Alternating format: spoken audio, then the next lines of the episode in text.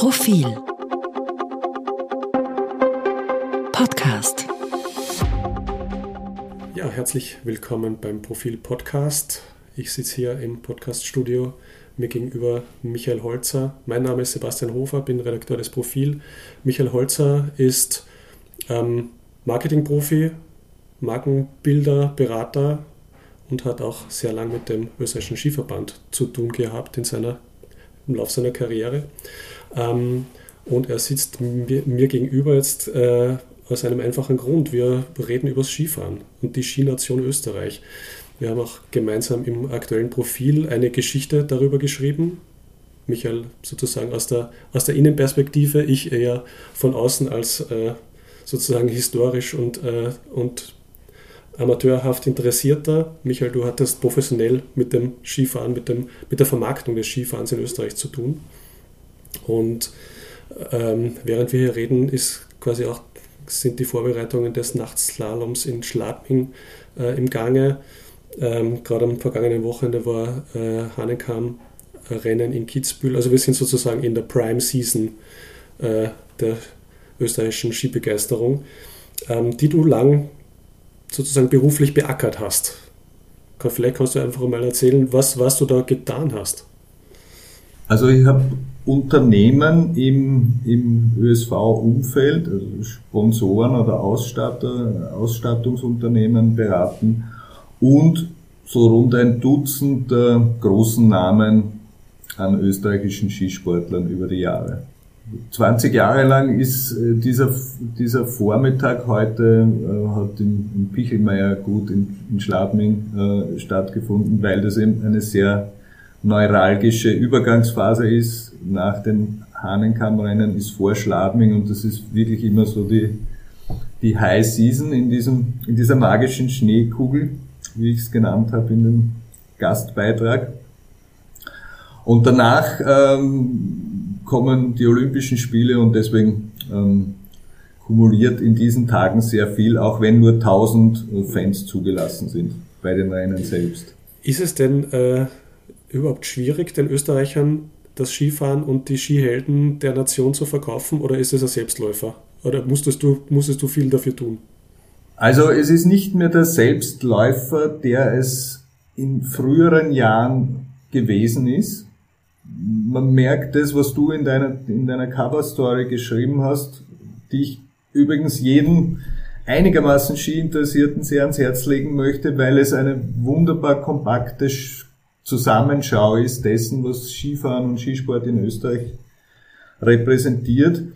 Ähm, in so um die Jahrtausendwende, in dieser goldenen Ära von Hermann Mayer, Eberhard Reich und wie sie alle geheißen haben, war es mehr Selbstläufer, als es mittlerweile ist. Und das ähm, sagt, glaube ich, auch der Freizeitforscher Zellmann bei dir im Interview. Und, und das äh, bildet sich auch ab, wenn man innerhalb der magischen Schneekugel sich bewegt.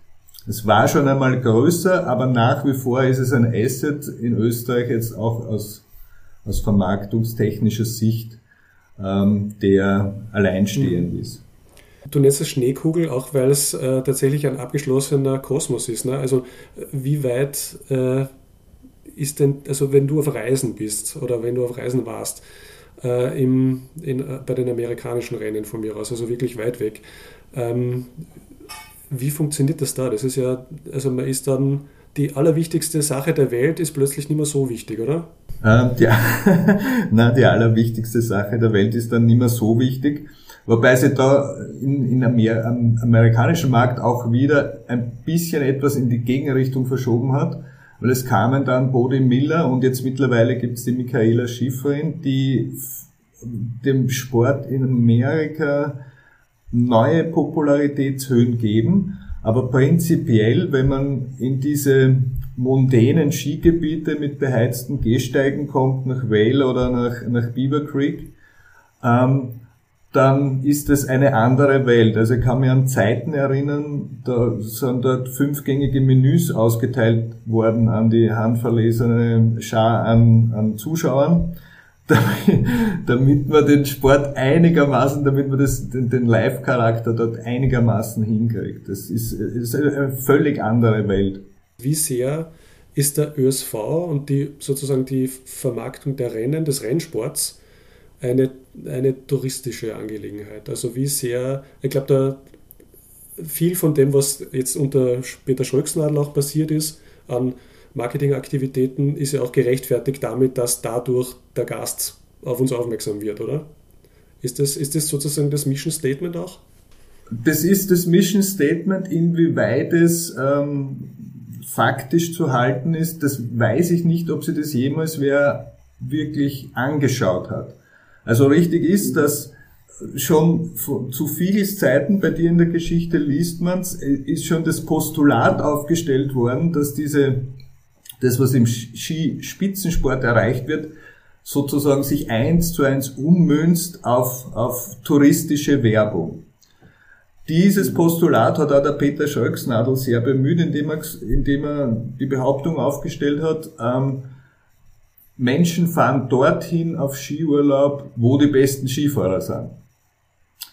Jetzt weiß ich nicht, zu Zeiten, wo die Slowenin Tina Maase ähm, den Skiweltcup dominiert hat, ob dann in Scharen die Wintersport-interessierten Menschen nach Slowenien auf Skiurlaub gefahren sind. Insofern, das ist, ähm, es gibt eine sozusagen eine Verwandtschaft oder es gibt Querverbindungen, aber ob das so eins zu eins umlegbar ist, ob, ob, ob ein österreichischer Gesamtweltcupsieger sie eins zu eins in, in, einen, in einen Nächtigungsplus umlegt oder ob die touristische Destination Österreich es einfach mit vereinten Kräften geschafft hat, sie da zu einer Benchmark zu machen, das ist nicht so ganz auseinanderklamüsert. Faktum ist, dass der Skisport, die magische Schneekugel, ist halt so die, die Kumulationszone all dieser Phänomene, die, die mit, mit Skifahren im weitesten Sinne zusammenhängen. Inwiefern, also Skifahren war bis eben um die Jahrtausendwende, sage ich vielleicht, ähm, unantastbar. Also es war einfach was, was man getan hat, was man, wofür man sich interessiert hat. Ähm, jetzt kommen aber sozusagen auch negative Meldungen in dem Zusammenhang. Also das Image leidet ein bisschen darunter, dass Skifahren ähm, möglicherweise nicht ganz äh, klimaneutral ist oder die, Ski, die Skiindustrie nicht ganz klimaneutral ist. Ähm, dann hat es jetzt auch ähm, im ÖSV interne Probleme gegeben, also in der Aufarbeitung von MeToo-Fällen, in der, äh, in der Machtverteilung, in der Nachfolge von Peter Scholksnadel. Das, äh, also das ist jetzt das ist nicht mehr alles so ganz unbeschwert. Ähm, wird sich das irgendwann wieder stabilisieren oder sind, ist sozusagen die Skination Österreich äh, ein bisschen dem Untergang geweiht? Oder ich sag mal, äh, gibt es ein Ablaufdatum dafür? Also ich glaube eigentlich nicht, dass es äh, ein Ablaufdatum gibt in absehbarer Zeit. Und ich traue dem ÖSV auch zu, jetzt mit dieser neuen Führungsriege diese Schritte an Eigenhygiene zu setzen, die notwendig sind. Es ist irgendwann ein bisschen zu einer Äquivalentverschiebung gekommen und dieser Spitzensport ja, war so unendlich wichtig und der Kapillareffekt, auf den wurde zu wenig geschaut, also Stichwort verpflichtende Schulskikurse. Ja. Jetzt verstehe ich natürlich, dass ähm, der warme Abglanz der, der Skihelden spannender ist als die Basisarbeit, wie hält man das Land sozusagen im Sport. Und da ist, glaube ich, doch einiges verabsäumt worden, was sich allerdings auch wieder aufholen lassen müsste mit den entsprechenden Strategien. Ähm, ja, und generell ist natürlich der ÖSV in dieser Treuhänderfunktion der rot-weiß-roten Skibegeisterung die, die, die von dir angesprochenen Fälle, seien es jetzt diese, diese, diese Doping-Kaskade, die sie da durch mehrere äh, Olympiaden gezogen hat, oder die MeToo-Debatte oder auch äh, die, die Thematisierung äh, des Klimawandels, den der mittlerweile geschiedene Präsident ähm, schlichtweg in Abrede gestellt hat, das ist natürlich nicht wahnsinnig günstig, weil der ÖSV dadurch, dass Skifahren für uns Österreicher das ist, was es ist, einfach eine über, über große Bedeutung und Relevanz bekommt. Durchaus über die, äh, die Begrenzungen der Sportart selbst hinaus. Und da ist leider Gottes so in den vergangenen Jahren einiges schiefgelaufen, auch an, an, an Peilsignal ins Land. Und da gilt's jetzt, und da sind sie aber auch dabei, wie ich weiß, für diese neue Führungsriege, also für die äh, Roswitha Stadlober, die erste Frau immerhin an der, an der, an der Führungsspitze und den Patrick Ortlieb, plus deren operatives Team, wo sehr, sehr gute Leute im Verband sitzen, da gibt's jetzt einiges glatt zu ziehen. Ich sag mal, dieses Negativ-Image, das auch größer wird, ist jetzt nicht rein kein ESV-Thema. Ne? Also man hat ja als äh, Beobachter oder als Leser von Zeitungen und äh, Beobachter der Nachrichten auch den Eindruck, dass zum Beispiel in der Seilbahnindustrie, in, also im, äh, im näheren Tourismusbereich sozusagen, eine gewisse Unverschämtheit herrscht. Also auch im Bewusstsein der eigenen Wichtigkeit wird da vieles niedergebügelt, was man vielleicht, also Ischgl ist jetzt ein Symptom gewesen natürlich für, für eine gewisse äh, und Umgang mit den, mit den äh, Corona-Regeln. Ja, das ist, das, das ist leider, also das ist sehr, sehr oft, äh, so wie im ÖSV, so ist es auch in der, in der Seilbahnindustrie. Der Herr Scholksnadel und der Herr Hörl, die, die könnten ja fast äh, Zwillinge bei der Geburt getrennt sein, in ihrem Stil aufzutreten. Und das ist natürlich schon eine gewisse Problematik, weil das, das gibt den an und für sich werthaften Dingen so ein bisschen eine seltsame Aura. Eine Koinzidenz ähm, ist ja, dass die Piefke-Saga hat ja im selben Jahr gestartet wie der Peter Schröcksnadel als äh, ÖSV-Präsident. Und, und teilweise wirkt es dann so, als, als es, es, es wären das verselbstständigte Figuren aus dem Felix Mitterer Skript heraus, die sie in Realsatire umlegen. Und das ist natürlich schade, weil man müsste es äh, andersrum machen. Der ÖSV hätte auch entsprechender kultureller Unterbau vorausgesetzt, der hätte ja den Hebel aufgrund seiner Wichtigkeit, ein wirkliches gesellschaftliches Role Model zu sein. Der könnte ja der Politik und gesellschaftlich vorzeigen, wie Umgang mit äh, Konkurrenzsituation, Zusammenhalt, Inklusion, wie all diese Schlagworte in Realitas funktionieren. Das geht aber natürlich nur dann, wenn sozusagen die, die, die, die Funktionärseitelkeit nicht über allem steht. Ja, und, und dieser innere Umbauprozess, der ist schon gestartet mit sehr viel Fingerspitzengefühl, schon während der Peter Schröcksnadel noch im Amt war. Und jetzt tun sie, glaube ich, die Handlungen leichter, da ihre Ideen, Konzepte umzusetzen und ein bisschen durchlässiger zu werden. Also du hast es am Anfang angesprochen, ich kenne ja wenige Systeme, die eine derart ähm, rigide Systemgrenze bilden. Und so habe ich das im, im, im, in meinen 20 Jahren im Skisport auch immer erlebt. Es gibt ein ganz klares Innen und ein ganz klares Außen und das Außen ist entweder nützlich oder feindlich. Und die, diese einfachen Bilder, die muss man ein bisschen, glaube ich, durch den Weichzeichner lassen. Dann wird es gut weitergehen mit dem Skisport. Spielt da auch eine Rolle, du hast es ja schon angedeutet, dass äh, der Breitensport jetzt einerseits wichtig fürs Geschäft ist, aber irgendwie auch unsexy. Ne? Also es ist natürlich lässiger im Zielraum Kitzbühel vor zigtausend Leuten zu stehen und sich feiern zu lassen. Ne? Also als, auch jetzt als Funktionär. Ja, es, äh, also man muss dazu sagen, es, diese, diese mehr als 1000 Vereine mit, mit 130.000 Mitgliedern, also es, es, es passiert sehr gute Basisarbeit. Ja.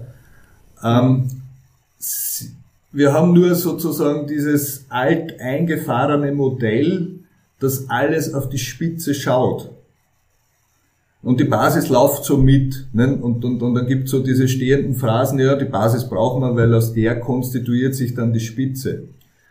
Und was mir schon vorkommt, dass so im, im Laufe der vergangenen Jahre, es wird einfach dieses Hochleistungsparadigma ganz generell ja, immer mehr hinterfragt. Und wenn ich jetzt in einer Zeitqualität bin, wo dieses schneller, höher, weiter irgendwie so auf dem Prüfstand steht, da muss man natürlich als Verband oder an den, an den strategischen äh, Hebeln fragen, okay, brauche ich dann noch diese Vorturner äh, der Nation? Ne?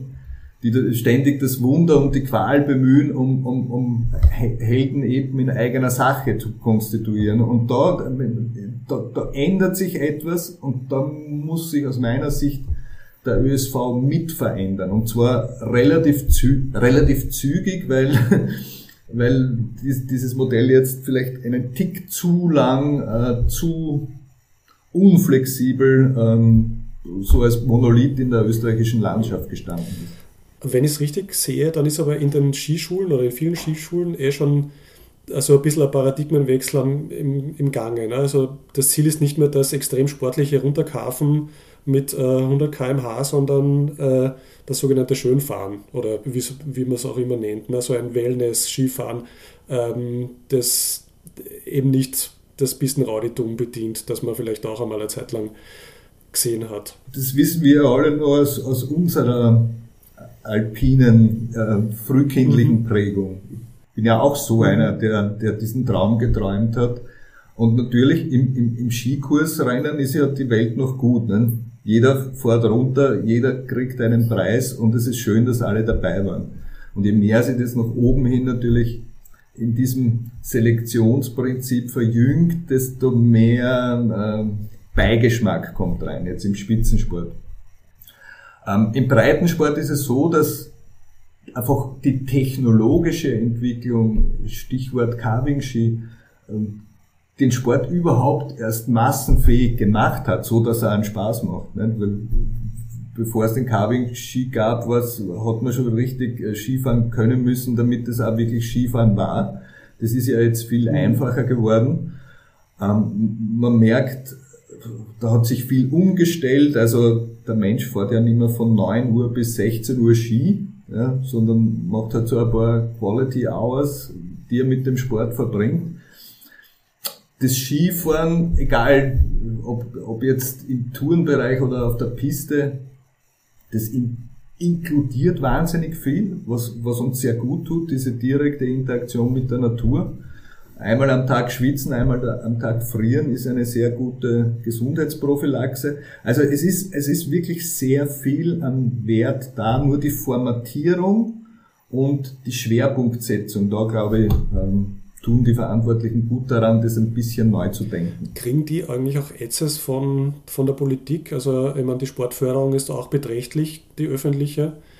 Ähm, da hat sich der Scholzladl auch immer wieder gerühmt, dass er die Kohle eh selber auftreibt und eigentlich gar nicht nötig hat, oder? So äh, überspitzt formuliert. Ähm, trotzdem hätte natürlich das Sportministerium hätte natürlich schon auch ein Wörtchen mitzureden tendenziell, oder? Ja, also der Peter Scholz-Nadel, der natürlich äh, so eine polarisierende Gestalt in dem ganzen Zirkus gewesen.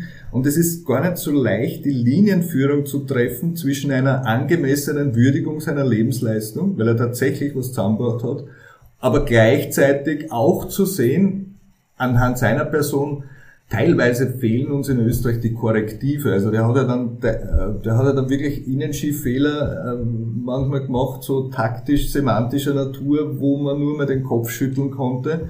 Und das blieb aber in dieser Aura des mächtigsten Skipräsidenten und in dieser, in dieser Überhöhung ähm, äh, blieb das weitestgehend ungeahndet, sage ich jetzt einmal. Was du ansprichst, diese Autonomisierung des Sports von der Politik, da hat er durchaus ähm, Leistungen vorzuweisen, weil er auch einen neuen Typus, einen Sportfunktionär äh, verkörpert hat. Überhaupt so in den 90ern, wie er gestartet ist. Also jemand, der nicht so mit dieser Neediness und mit dieser Chutzpe auf die, auf die politisch Verantwortlichen äh, schaut und sagt, wir fahren da um die Wette und ihr müsst dafür zahlen. Das ist ja irgendwie kein Standpunkt, den man äh, einnehmen kann, sondern er hat sich einfach sehr autark äh, von der Politik irgendwie darum gekümmert, dass die wirtschaftlichen Basisressourcen ähm, in den Skisport kommen.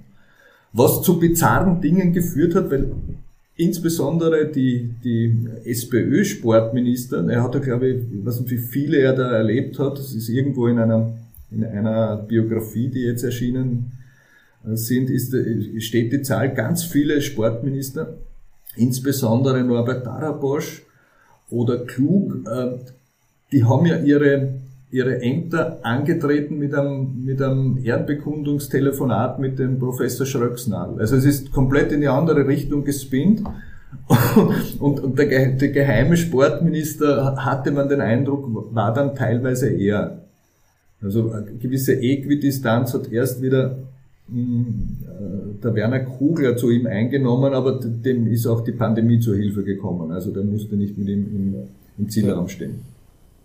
Es steht ja interessanterweise, was ich glaube nicht so viele Leute wissen, der verpflichtende oder der obligate Skischulkurs im Regierungsprogramm äh, von Türkis-Grün.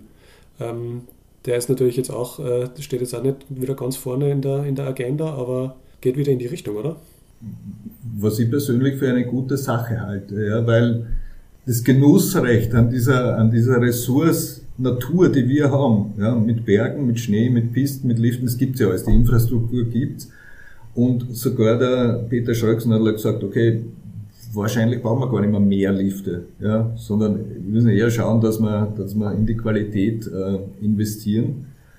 Das ist durchaus so zu sehen. Also ich glaube, ähm, überbordender muss man es nicht mehr gestalten, aber diese Struktur zu nutzen und auch junge urbane Zielgruppen irgendwie an diese Erlebnisqualität heranzuführen, im, beispielsweise über einen Skikurs, halte ich für eine gute Idee. Und ich glaube, das, das haben wir uns als, ähm, wenn auch selbsternannte Skination Nummer eins auch in irgendeiner Art und Weise schuldig, dass man schaut, dass, dass der, der Kontakt zu dieser Art von, von Freizeitvergnügen äh, und von sportlicher Betätigung irgendwie erhalten bleibt. Gleichzeitig ist natürlich auch ein Teil sozial exklusives Vergnügen. Ne? Also Skifahren muss man sich leisten können, müssen sich auch Eltern leisten können, das Kind da mitzuschicken. Ne? Also ich kann mir schon vorstellen, dass es auch für Probleme sorgt. Ne?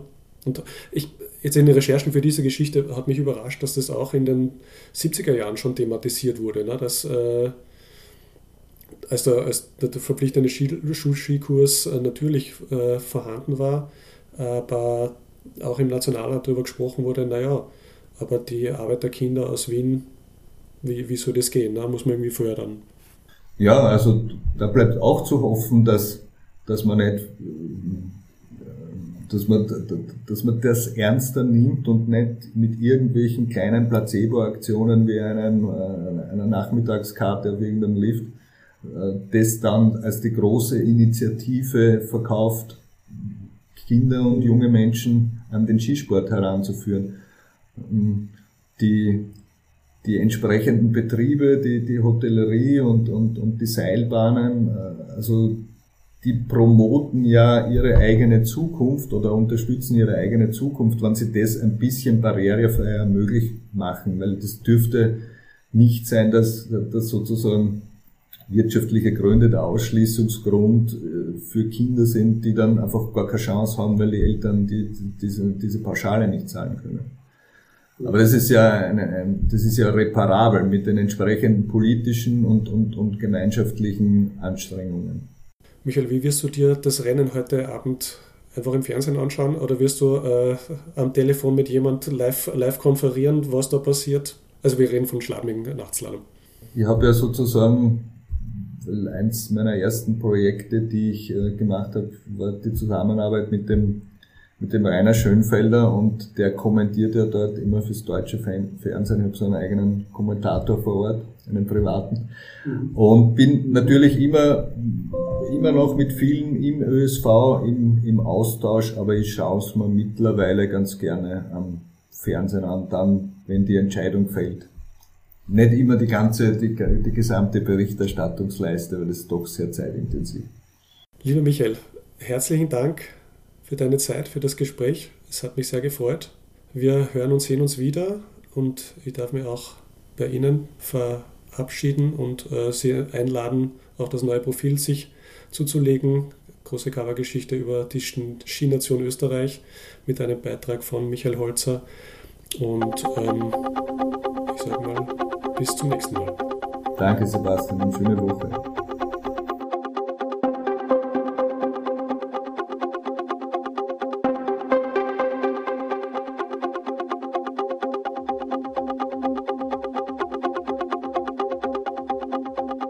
Mehr zum Thema auf Profil.at.